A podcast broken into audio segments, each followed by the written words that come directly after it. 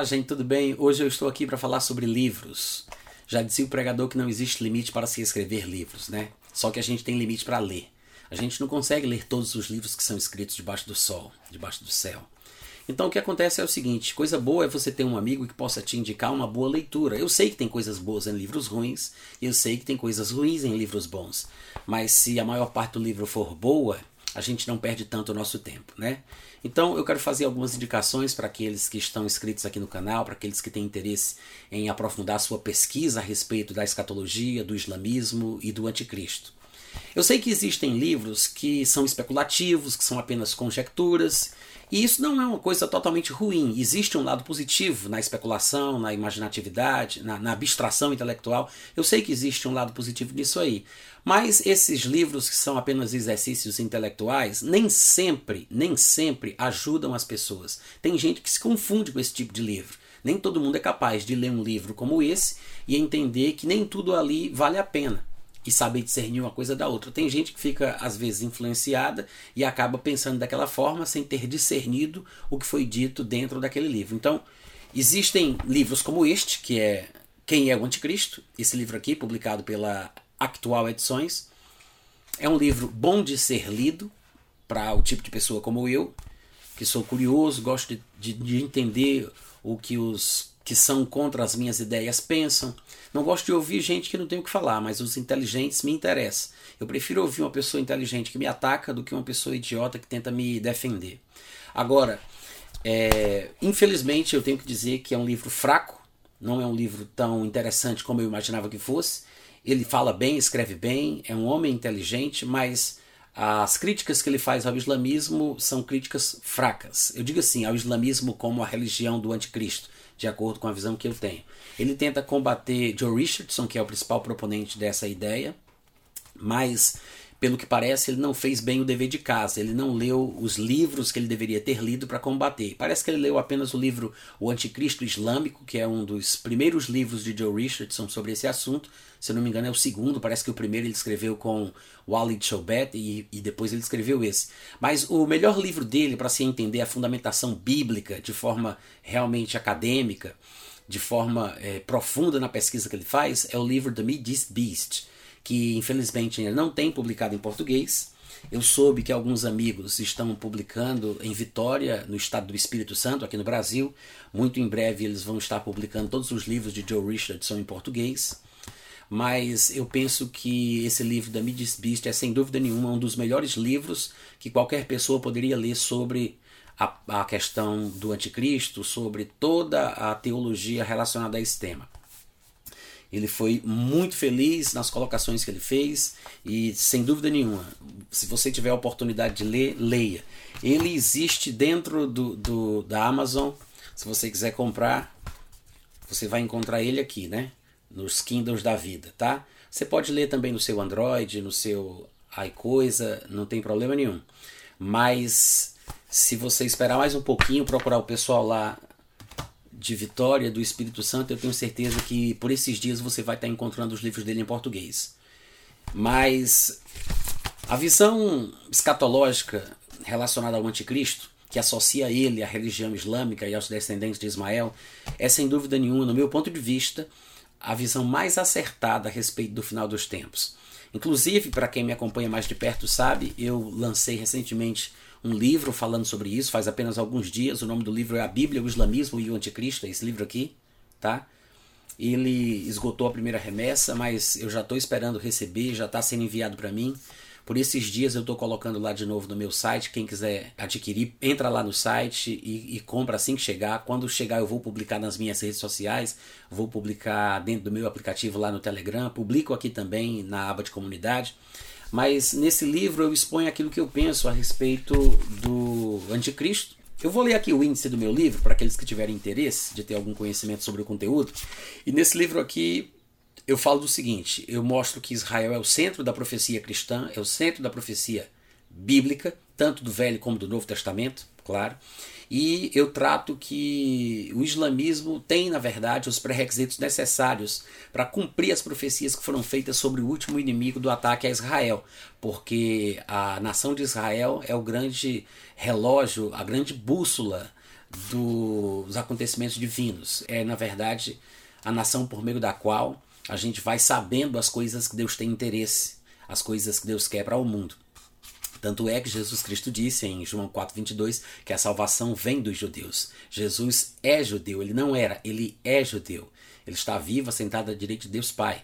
Todos os escritores do Novo Testamento, excetuando-se talvez Lucas, foram judeus. Então, o cristianismo é, na verdade, inicialmente uma religião completamente judaica, que se transformou né, em, no que nós conhecemos hoje, mas na verdade as raízes do cristianismo é completamente judaica. Então, se realmente quisermos entender a profecia bíblica, nós temos que entender o pensamento hebreu, a visão hebraica, a profecia do povo judeu. E eu mostro como o Islã chamou a minha atenção. Por que, que o Islã saltou aos meus olhos enquanto eu estudava sobre escatologia. E num dos capítulos, num dos, dos trechos, eu falo sobre o que diabo é Palestina, porque hoje em dia se fala muito de Palestina, mas a gente não sabe de onde surgiu esse termo, porque ele não se encontra na Bíblia. Qualquer estudante das Escrituras Sagradas sabe disso. Você não vai encontrar a Palestina na Bíblia. E eu falo sobre movimentos políticos inspirados pela religião islâmica. Menciono aqui Mossab Hassan Youssef, que é o filho de um dos fundadores do Hamas. Ele conta sua história pessoal, seu testemunho pessoal, mostrando claramente o que é o islamismo, a filosofia islâmica. Inclusive, ele lançou um livro falando exatamente sobre isso. É um livro que vale a pena ser lido. É uma das minhas indicações aqui para esse vídeo. O Filho do Hamas, publicado pela Sextante aqui no Brasil. Excelente. É um testemunho vivo, real, vivido por ele e muito forte, muito profundo. Ele se converteu ao cristianismo, hoje em dia ele fala abertamente que é amigo de Israel e ele sabe e ele diz que o islamismo é verdadeiramente uma religião do mal. E é uma pena que poucas pessoas tenham percebido isso. Vale a pena a leitura, tá? Então eu falo sobre o filho do Hamas, como ele é conhecido, Mossab Hassan Youssef. Mostro o envolvimento dos movimentos políticos que defendem o islamismo, que são pró-Palestina, todos inspirados por Satanás, numa grande onda movida pelo próprio diabo, que vai culminar na manifestação do reino do anticristo. Eu menciono aqui em um determinado momento do livro a inércia e a covardia dos homens de hoje em dia em relação ao islamismo, porque as pessoas da, do politicamente correto, da filosofia do politicamente correto, elas têm tido a covardia de não serem francas a respeito da verdade dos fatos. Elas não estão mostrando como as coisas realmente são. O islamismo é uma religião fascista, totalitária, supremacista, misógina e, infelizmente, tem denegrido a imagem dos muçulmanos. Os muçulmanos são pessoas, a maioria dos muçulmanos, quase todos os muçulmanos são pessoas do bem, de índole boa, são pessoas que realmente procuram agradar a Deus. E muitos muçulmanos, é preciso que se diga isso, nem sequer sabem que o islamismo é de fato o propagador do terrorismo. Porque há passagens no Alcorão que dizem que o terror tem que ser causado, perpetrado, para amedrontar o coração dos povos que um dia terão contato com o Islã.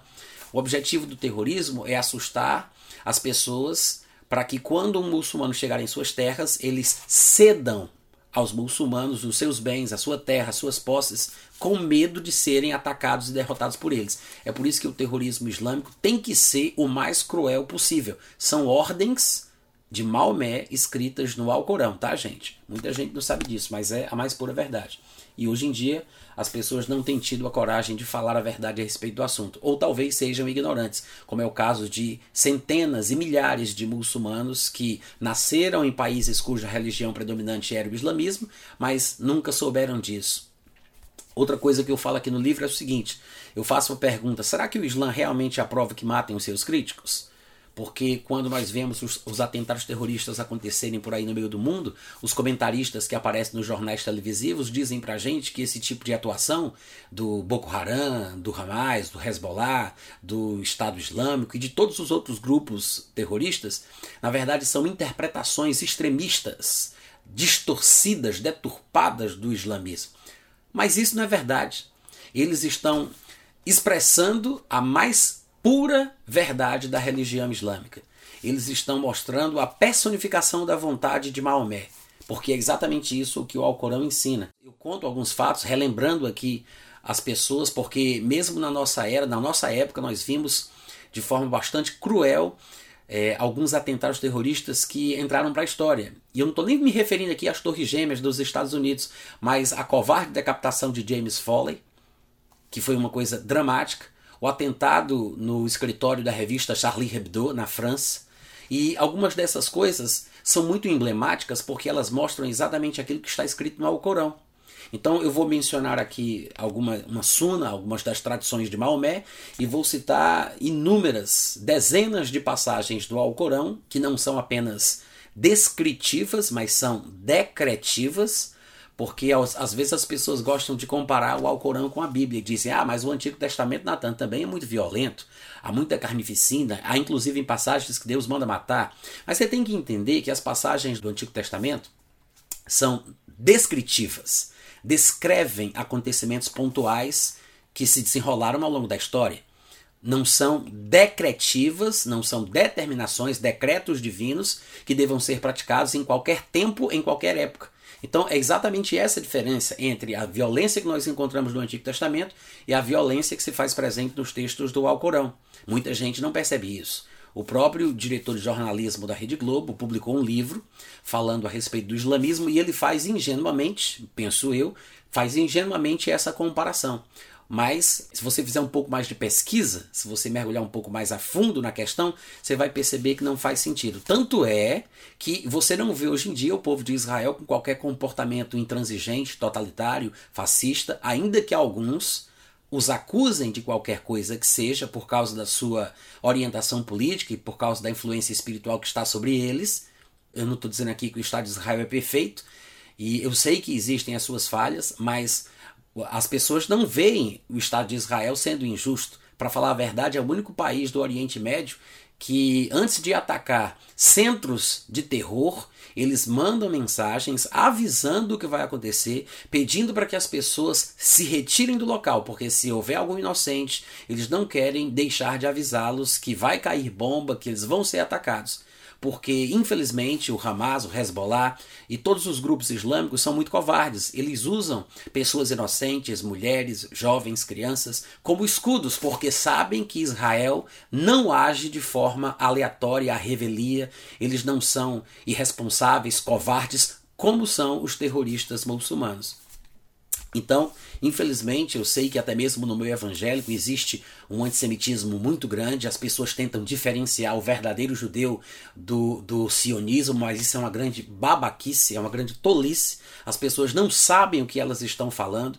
As pessoas que eles acusam de sionismo são iguais aos autores do Novo Testamento que eles tantos admiram, porque eles não entenderam ainda a abordagem de Paulo a respeito da importância de Sião, do Estado de Israel, da nação judaica, e por isso estão falando essas tolices por aí. Agora, o que acontece é o seguinte: eu mostro aqui nesse livro por que o Alcorão determina que os homens têm que ser assassinados? Por que, que os não muçulmanos devem ser caçados, trucidados, decepados, assassinados, decapitados?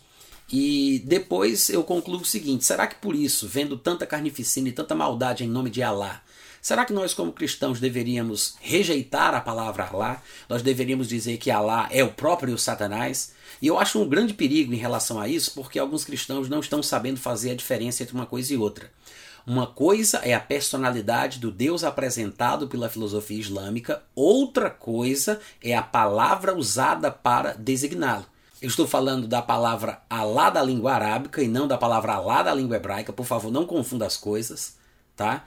A palavra Alá no árabe significa simplesmente Deus. É, na verdade, a versão arábica da palavra Eloá, Elá, Elohim, são, são palavras relacionadas. A palavra Alá é praticamente a versão de Eloá. Então, o que é que significa? Gente, Alá é a palavra Deus para o povo árabe. A palavra Alá já existia antes de Maomé surgir. Tanto é que o nome do pai de Maomé era Abdullah, alguma coisa relacionada a Alá, um servo de Alá. Ele já servia a Alá antes de Maomé nascer. Alá é simplesmente a palavra Deus. Ainda que eu possa ter um conceito equivocado sobre Deus, eu posso usar a palavra Deus para me referir ao meu Deus falso. Mas posso usar a palavra Deus para me referir ao Deus verdadeiro. Não é a palavra em si que dá conteúdo à pessoa de quem eu falo. É o meu entendimento sobre a pessoa de quem eu estou falando que vai atribuir a ela o valor que ela tem. Então, o simples fato da palavra Alá ser usada pelos muçulmanos para se referirem ao seu Deus não faz com que a palavra Alá seja uma palavra do mal. Tanto é que nas Bíblias em árabe, as Bíblias cristãs, tá, gente? É isso que eu estou falando aqui. As Bíblias em árabe, quando falam sobre Deus, usam a palavra Alá.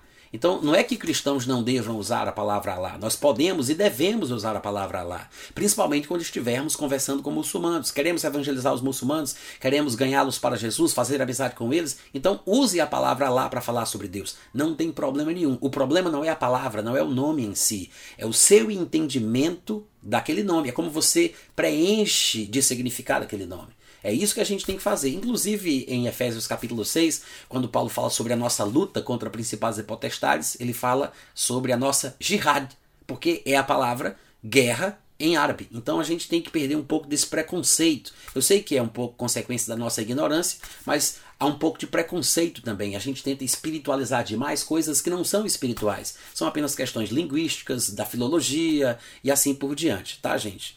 Agora, Aí então, aqui no livro, eu falo sobre o povo do príncipe que virá, eu faço uma exposição mais detalhada, que é exatamente o conteúdo daquele vídeo curto que eu postei recentemente, eu acho que são três vídeos atrás. E eu menciono quem é o povo do anticristo, mostrando por A mais B, inclusive citando textos de Flávio Josefo, que inclusive tem um livro dele em português, tá? Que foi publicado pela editora Joá, que é esse aqui, ó, Guerra dos Judeus. Esse aqui é o volume 6, é um livro de sete ou oito volumes, se eu não estiver enganado. Flávio José nasceu no ano 37 e morreu no ano 100 depois de Cristo. Ele foi testemunha ocular da destruição de Jerusalém e do templo, e ele traz aqui o relato histórico preciso sobre o acontecimento, muito importante para o entendimento da passagem de Daniel 9:26 que fala sobre o povo do príncipe que haveria de vir, que destruiria a cidade de Jerusalém e o templo dos judeus, tá? Flávio José, traduzido por A.C. Godoy. Muito bom. Então eu falo sobre isso aí e depois sigo em frente mostrando que a Bíblia prevê que o anticristo vai vir da região ao norte de Israel. Diferentemente do que pensam alguns que dizem que ele virá da Europa. E eu mostro, alguns, não são todos, porque há textos demais então eu tive que focar naqueles que me pareciam mais importantes na ocasião. Eu falo sobre as passagens mais relevantes para o conteúdo do meu livro, onde ah, os profetas mostram que o último inimigo do povo judeu vai vir da região ao norte de Israel, ao norte de Jerusalém. Inclusive a passagem de Ezequiel 38 e 39, que fala sobre Gog, que vem da terra de Magog, fala que ele virá do extremo norte. E diferentemente do que pensam alguns, o extremo norte, naquela época em que Ezequiel escreveu aquele texto, não é na Rússia e não é além da Rússia. Ele está falando sobre o extremo norte da sua época. O último lugar de região habitada no seu tempo era exatamente a Anatólia, a Ásia Menor, que hoje nós conhecemos como Turquia. Então, a passagem de Ezequiel 38 e 39, no meu ponto de vista, está falando mais uma vez sobre o anticristo, ainda que ele seja chamado por outro nome. Para mim, Gog, que era um rei que existia naquela época, ali na região da Ásia Menor, da Turquia, é na verdade apenas mais uma figura profética do mesmo personagem de sempre falado por todos os profetas ao longo das escrituras hebraicas, tá, gente? A grande verdade é essa. Então, nesse capítulo 4 eu vou falar sobre o anticristo vir do norte. Explico um pouco sobre esta expressão que aparece em Ezequiel, o extremo norte, os lados do norte. Pergunto, não seria Gog o anticristo? E eu mostro que há uma semelhança gigantesca entre a morte de Gog e a morte do anticristo. Depois, eu faço uma abordagem mostrando a ligação entre o islamismo e o anticristo bíblico. Depois menciono umas questões mais técnicas associadas aos impérios babilônico, medopécia e grego. Falo sobre a expressão o domínio sobre toda a terra e mostro que me parece que há um entendimento equivocado, que inclusive eu já partilhei desse mesmo pensamento também. Eu sou da área de TI, né, gente? Eu, eu trabalho com informática, trabalhei muitos anos como programador de computador, tenho formação técnica na área de programação de computadores, então eu sempre pensei que a tecnologia seria o braço principal de utilização do anticristo para o controle do mundo inteiro. Inclusive, eu li o livro do saudoso Vim Malgo, que falava 666, o controle total, e naquela época, né, alguns anos atrás, eu me converti em 1989, 1990, por aí, Naquela época, o que estava em alta era o código de barras. Eu sei que hoje em dia ninguém sabe mais nem o que é código de barra. Hoje o pessoal já nem fala mais sobre o chip, agora a moda é o 5G, né? tá todo mundo agora querendo colocar o 5G na, no trono da, da tecnologia usada pelo anticristo. Então, como eu sou da área de TI, eu sempre pensei assim também, né? Que o controle do anticristo no mundo inteiro seria através de uma grande tecnologia. Mas depois eu pude perceber que, na verdade, a Bíblia não diz em lugar nenhum que ele vai controlar o mundo inteiro.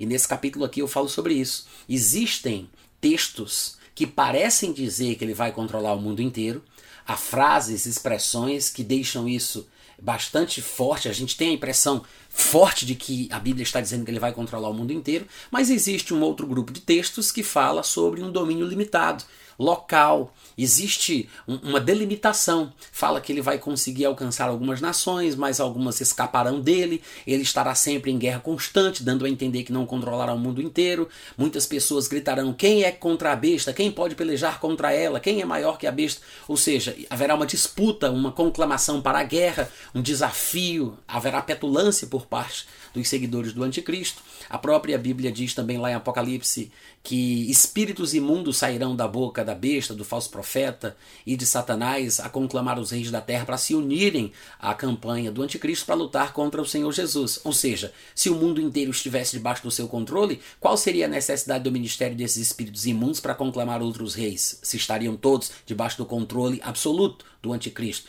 Então a verdade é que nós temos grupos de texto, um grupo de texto que fala sobre um controle limitado, sobre o fato de outras nações estarem lutando contra ele, sobre um reino local, e nós temos outros textos que parecem dizer que ele terá um controle absoluto sobre o mundo de forma irrestrita. O que me parece é que um dos dois grupos de texto deve ser interpretado de forma figurativa, porque senão vai haver contradição na palavra de Deus, coisa que a gente sabe que não acontece. Muitas vezes é a nossa incapacidade de interpretar os textos harmonizando-os numa linha de pensamento só. É assim que eu interpreto, e hoje, diferentemente do que eu pensava antigamente, eu não creio que o anticristo dominará o mundo inteiro. E eu faço aqui uma exposição do meu pensamento nesse capítulo. E menciono o que a Bíblia fala sobre o reino que destruirá os reinos anteriores, que é quando lá no livro de Daniel ele fala sobre o reino representado pelas pernas de ferro. Depois eu, eu, eu tento fazer um, um, um apanhado de acordo com uma pesquisa bibliográfica que eu fiz, eu, eu, tento trazer um apanhado da expansão islâmica, registrando o ano, a, a, os lugares, as nações, as regiões onde os muçulmanos atacaram, inclusive envolvendo as entradas na terra de Israel, em Jerusalém, a, o ano da criação da, do, do, da mesquita de Omar, o Domo da Rocha. E aí eu falo um pouco sobre as pernas da estátua do sonho de Nabucodonosor. E para terminar, eu faço uma exposição do que eu tenho pensado ultimamente sobre os conceitos da besta e do falso profeta, porque antigamente eu imaginava, eu pensava, que a besta fosse um termo bíblico para se referir ao anticristo, e falso profeta seria um outro indivíduo que auxiliaria o primeiro. Mas depois eu pude perceber que, na verdade, a Bíblia ela usa a imagem de animais, de feras, de bichos, ou bestas, que é uma das palavras que nós podemos usar para se referir a um animal, inclusive é a palavra que é usada no Novo Testamento, terion. Essa palavra significa simplesmente bicho, animal, besta, fera. Então, eu pude perceber que quando a Bíblia, os textos proféticos usam animais nas profecias, o objetivo, na verdade, é falar sobre reinos, sobre impérios, sobre uma massa de pessoas e não sobre indivíduos. Ainda que nós possamos entender que não existe reino sem rei, e quando existe um rei tem que ter um reino, mesmo assim, por via de regra, a, o animal, a imagem do animal, a figura, a ideia do animal é sempre usada, ou pelo menos na grande maioria das vezes, até onde vai o meu entendimento, é, é isso que eu enxergo nas escrituras, o animal é usado para representar um reino, um governo, um império, nunca uma pessoa. Ainda que nós, como eu acabei de falar, ainda que nós possamos entender claramente que um reino tem que ter um rei e um rei tem que ter um reino. Então tem uma coisa sem a outra. Mas, quando existem homens fortes que se destacam dentro daquele reino, a imagem profética apresenta um animal com chifres. Aí sim, os chifres são tratados profeticamente como reis, como governantes, como líderes. Então, no meu ponto de vista, hoje, pode ser que eu mude, talvez não, mas eu mudei, né? Eu não pensava assim e hoje em dia é esse o pensamento que eu tenho. Então eu não quero ter aqui a petulância de dizer que eu não posso mudar daqui para frente. Mas o meu pensamento atual é de que quando a Bíblia fala sobre a besta, em Apocalipse, por exemplo, ela está falando sobre o reino do anticristo, sobre o governo do anticristo, o império do anticristo, o povo que estará associado a ele e não necessariamente sobre o anticristo. Então, pelo que me parece, a expressão, a, a palavra besta é usada de forma figurativa para falar do reino do anticristo. E o termo falso profeta, esse sim, seria um termo que se refere à pessoa do anticristo. Ele é chamado de profeta falso, porque, segundo Paulo diz lá em 2 Tessalonicenses, ele opera sinais, prodígios, que são enganosos, mentirosos, que só influenciam e convencem aqueles que não amaram a verdade para crerem na verdade, porque deram crédito à mentira. Deus, inclusive, envia a eles a operação do erro para darem crédito à mentira. Então é por causa disso que tais pessoas acreditarão nestes sinais, aspas, que o anticristo realizará. E a Bíblia o chama, por causa disso, por ele ser um realizador de sinais, por ele estar debaixo de uma influência satânica, uma influência sobrenatural. Ele tem um discurso que não é meramente humano, porque a besta que sobe do abismo, o espírito, a entidade espiritual que vem do abismo, energiza a sua capacidade de falar, de oratória, de influência, a sua liderança, o seu governo e provavelmente a sua personalidade também. O anticristo não vai ser Satanás encarnado, tá, gente? Ele vai ser um homem normal, como qualquer um de nós, influenciado espiritualmente pelo poder das trevas. Lembra que na época de, do imperador Alexandre, de Alexandre Magno, Alexandre o Grande, o grande líder do Império Grego, a Bíblia não fala lá no livro de Daniel que havia um príncipe da Grécia, assim como havia um príncipe da Pérsia, mas esses príncipes mencionados por Gabriel ao profeta Daniel não eram entidades sobrenaturais que estavam por trás das personalidades das pessoas humanas que atuavam no mundo visível? Da mesma forma, tem o governante natural, humano, e existe um príncipe, uma entidade sobrenatural por trás das suas ideologias, da sua força, daquilo que ele faz. No vídeo passado, se eu não me engano, nós falamos sobre o anticristo que, com a ajuda de um deus estranho, fará guerra contra outras religiões, contra outros deuses que ele considera é, errados, heréticos, blasfemos, e ele também lutará contra as grandes potências mundiais da sua época. Então, nós estamos falando aqui sobre um homem que será influenciado por um espírito diabólico que será considerado como profeta, mas nós que conhecemos a verdade sabemos que é um profeta falso, e ele governará, influenciará uma massa grande de pessoas, que é a besta, é o reino do anticristo. Tá? Daí eu falo sobre a grande cidade mencionada lá em Apocalipse capítulo 17 e 18, que é o alvo do ataque da besta do anticristo, inclusive o capítulo 17 de Apocalipse é o capítulo onde esta besta, que é o reino do anticristo, é descrita e explicada pormenorizadamente. Então, ali nós vemos o julgamento de Deus contra a grande cidade. Os capítulos 17 e 18 de Apocalipse são, na verdade, uma descrição, tintim por tintim, do juízo de Deus sobre a grande cidade. E aí eu menciono o meu pensamento a respeito desta grande cidade, onde eu proponho a ideia de que seja a cidade de Jerusalém. Eu sei que há pessoas que pensam diferente, eu sei que tem gente que pensa que seja Nova York, the Big Apple, né? Tem gente que, que pensa que seja é, Roma, tem gente que pensa que seja Meca, lá na Península Arábica, porque Meca é a cidade do profeta Maomé, a, a, a, sede da religião islâmica. Mas me parece, pelo menos é como eu penso atualmente, me parece que a forte candidata ao posto de a grande cidade, que é chamada de a prostituta que monta essa besta, é a cidade de Jerusalém. E não é por outra razão que a besta, o reino do anticristo vai atacá-la no final da história. Porque, na verdade, o ataque do anticristo à cidade de Jerusalém é um juízo divino que vai se cumprir nos últimos tempos.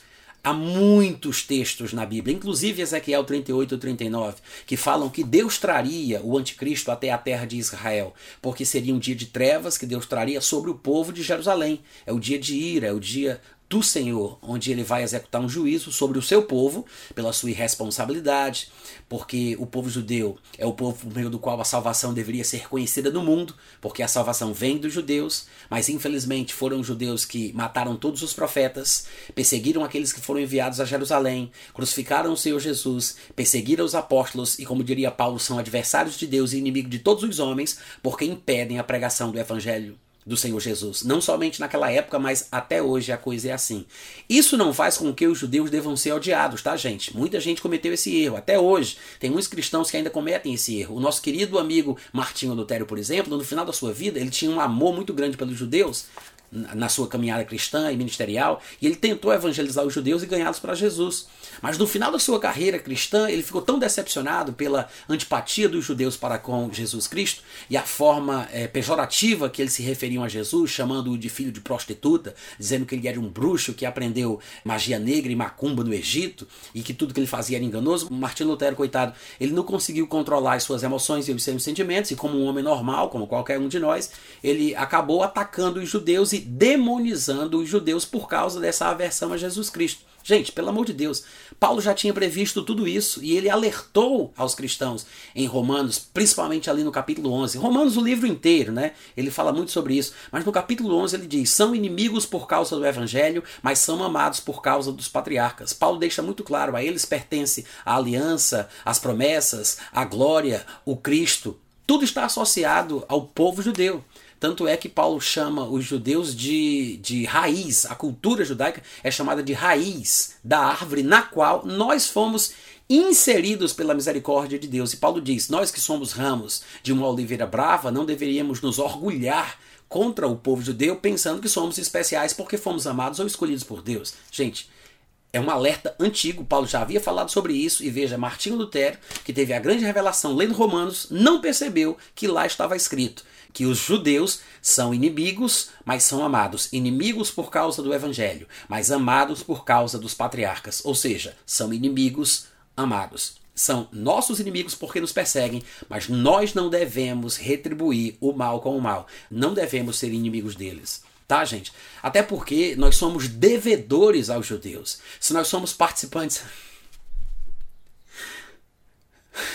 Se nós somos participantes dos bens espirituais dos valores espirituais dos judeus, como é que nós poderíamos rejeitar, maltratar, atacar, perseguir? Não vamos deixar de falar a verdade a respeito dos assuntos. A Bíblia prevê uma grande punição, mas é uma punição divina. Não somos nós que estamos querendo que os judeus sejam punidos. Eu sou gentil, eu não tenho nada a ver com isso. É uma coisa entre o Deus de Israel e Israel, o povo de Deus. Não tenho nada a ver com isso. As críticas que aparecem na Bíblia são críticas de judeus para judeus, são críticas internas de profetas hebreus. Não é uma coisa é, não é uma coisa na qual os gentios devam se meter. Não tem nada a ver com a gente. É uma coisa entre eles e Deus. Agora, nós podemos entender os textos produzidos por hebreus para hebreus e compreender o que está previsto na Escritura. Então, gente, me parece que a grande cidade mencionada em Apocalipse 16, 18 é, na verdade, Jerusalém. O que é uma grande pena, porque Jerusalém é o ícone da salvação que deve vir dos judeus para alcançar todo o mundo. A quem muito é dado, deste muito é cobrado. Então, Deus prestará contas com seu povo de forma íntima, pessoal, é uma coisa entre Deus e o povo de Israel e a gente não tem que se meter. Mas me parece que a Bíblia está falando exatamente sobre isso. Então eu menciono a besta em Jerusalém, eu falo da besta de Apocalipse, eu menciono o dragão, a besta em Israel, falo sobre a expressão era, não é, mas será.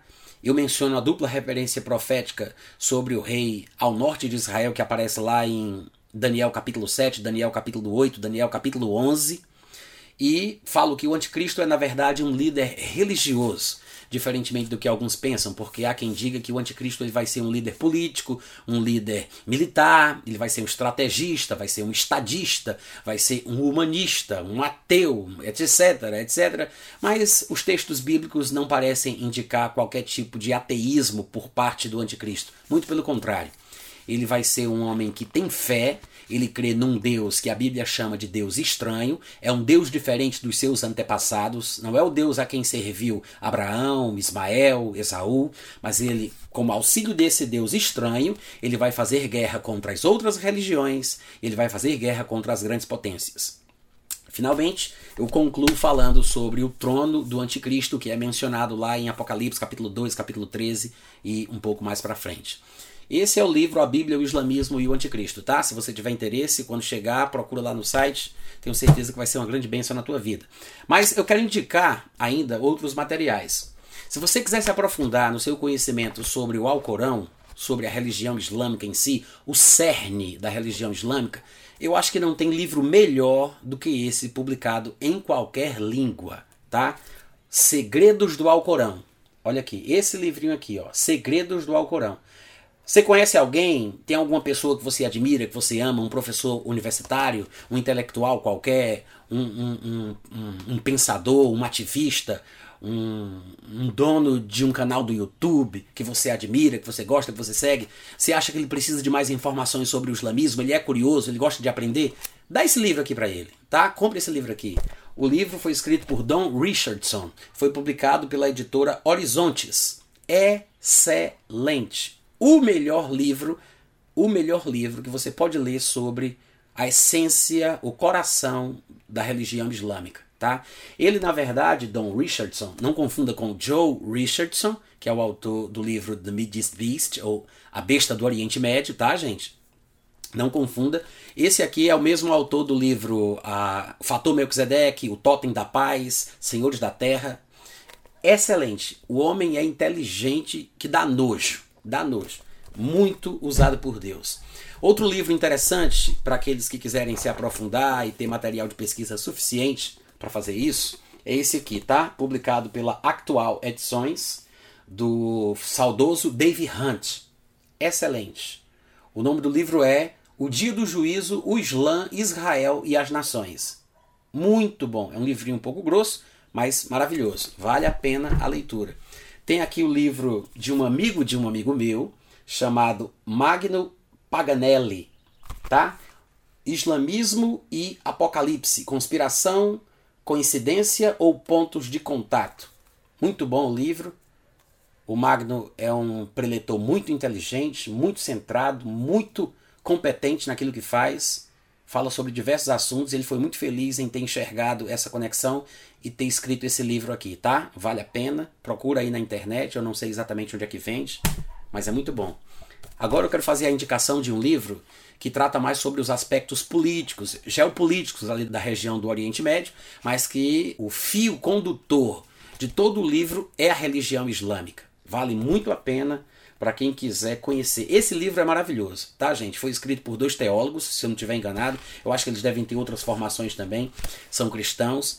Mas o nome do livro se chama A Crise Estado Islâmico. ISIS eis. O que você realmente precisa saber. A crise Estado Islâmico.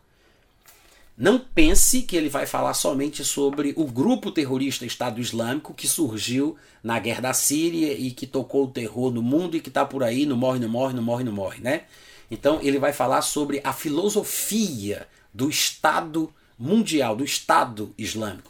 Porque ele usa o Estado Islâmico, mas ele mostra aspectos que nos fazem entender a filosofia de grupos islâmicos de todo o mundo que querem promover uma espécie de califado mundial. Inclusive, tem um livro bem interessante, se você gostar, eu disse livro ou disse filme. Tem um filme muito interessante onde Leonardo DiCaprio atua nesse filme que foi lançado no ano de 2008 que se chama Rede de Mentiras, tá? Todo o filme está, é, o enredo do filme é, é sobre isso, é a procura dos grupos muçulmanos de criarem um califado mundial. Vale a pena você assistir, é um tipo de entretenimento que é interessante porque acrescenta informação, acrescenta Conhecimento faz a gente imaginar coisas baseadas em fatos, né? E para aqueles que quiserem se aprofundar na pegada evangelística, preste bem, preste bem atenção. Agora é sobre evangelismo, tá? Se você quer compreender o muçulmano, ver ele com outros olhos, ainda que você queira saber sobre o lado vil da filosofia islâmica e entender os aspectos proféticos sobre o assunto, você talvez precise equilibrar tudo isso com um pouco de amor, de misericórdia e de compaixão. E nada melhor, não tem obra melhor do que o livro Descobrindo o Mundo do Islã, tá? Esse livro aqui, ó, maravilhoso, é publicado pela editora Esperança. Olha a grossura do bichinho. Maravilhoso. Na verdade, isso aqui é o livro texto de um curso que é ministrado por eles, é, de treinamento para evangelismo em nações islâmicas, tá? Tem, você pode encontrar inclusive na internet, se você pesquisar, você vai ver. Maravilhoso esse livro, maravilhoso, maravilhoso, maravilhoso. Ele fala sobre a história de Maomé, a vida de Maomé, o contexto social, político, econômico. Ele fala das religiões, ele fala da época em que Maomé viveu, ele fala sobre como se encontrava o cristianismo naquele tempo, como era a influência judaica sobre a vida de Maomé, como os judeus se organizavam, qual era a fé judaica, os grupos religiosos que conviveram com Maomé na região que ele se encontrava. É Perfeito, maravilhoso esse livro, tá? Aqui uma dica de ouro. E para concluir, eu quero dizer que muito em breve, se Deus quiser e eu conseguir também, né, eu vou publicar um novo livro falando sobre o arrebatamento. Mas é, isso é assunto para depois, tá? O arrebatamento é um assunto importante, mal compreendido demais, atacado de forma ingênua, eu não vou dizer injusta, porque é ignorância o que as pessoas dizem. É, no nível popular, Muita gente fala, ah, mas o arrebatamento é uma doutrina inventada no século XIX por um homem chamado Darby que seguiu as profecias de uma menina de 15, 16 anos. As pessoas falam isso porque elas ouvem grandes pregadores de renome falarem isso e elas repetem, elas não pesquisam, elas não vão atrás, elas não procuram confirmar os fatos. Então elas repetem porque têm fé na pessoa que prega para elas. O meu pregador predileto falou, então é claro, só pode ser verdade. E muitas vezes o pregador fala isso também porque aprendeu assim no seminário, ouviu de outro pregador que ele também admirava, mas nunca ninguém fez o dever de casa, nunca ninguém foi atrás para verificar se não existem livros catalogados na história que tratem sobre o arrebatamento antes do tal do Darby.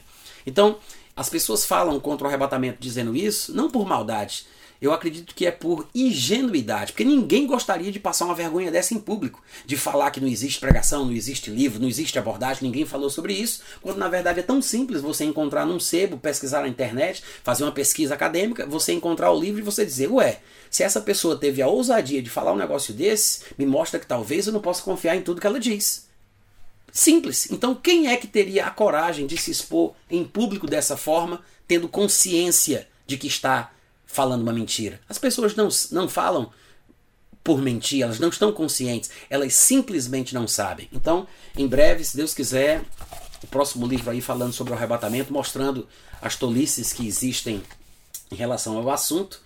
E vou tentar escrever da forma mais clara e didática possível. E esse papelzinho que eu tenho aqui na minha mão é, na verdade, um papel, uma dissertação de Jordan P. Ballard é uma espécie de tratado que ele apresenta em defesa da, do arrebatamento pré-tribulacional da igreja, tá? Excelente, excelente, poucas linhas, poucas palavras, bem sucinto. Eu acho que foi na verdade a dissertação dele, não sei se uma tese talvez, mas eu vou me basear em muita coisa que ele diz aqui. E em breve a gente volta, tá, gente? Obrigado pelo carinho. Se você ficou até aqui no vídeo, obrigado pela paciência. Deus te abençoe. Até a próxima. Tchau.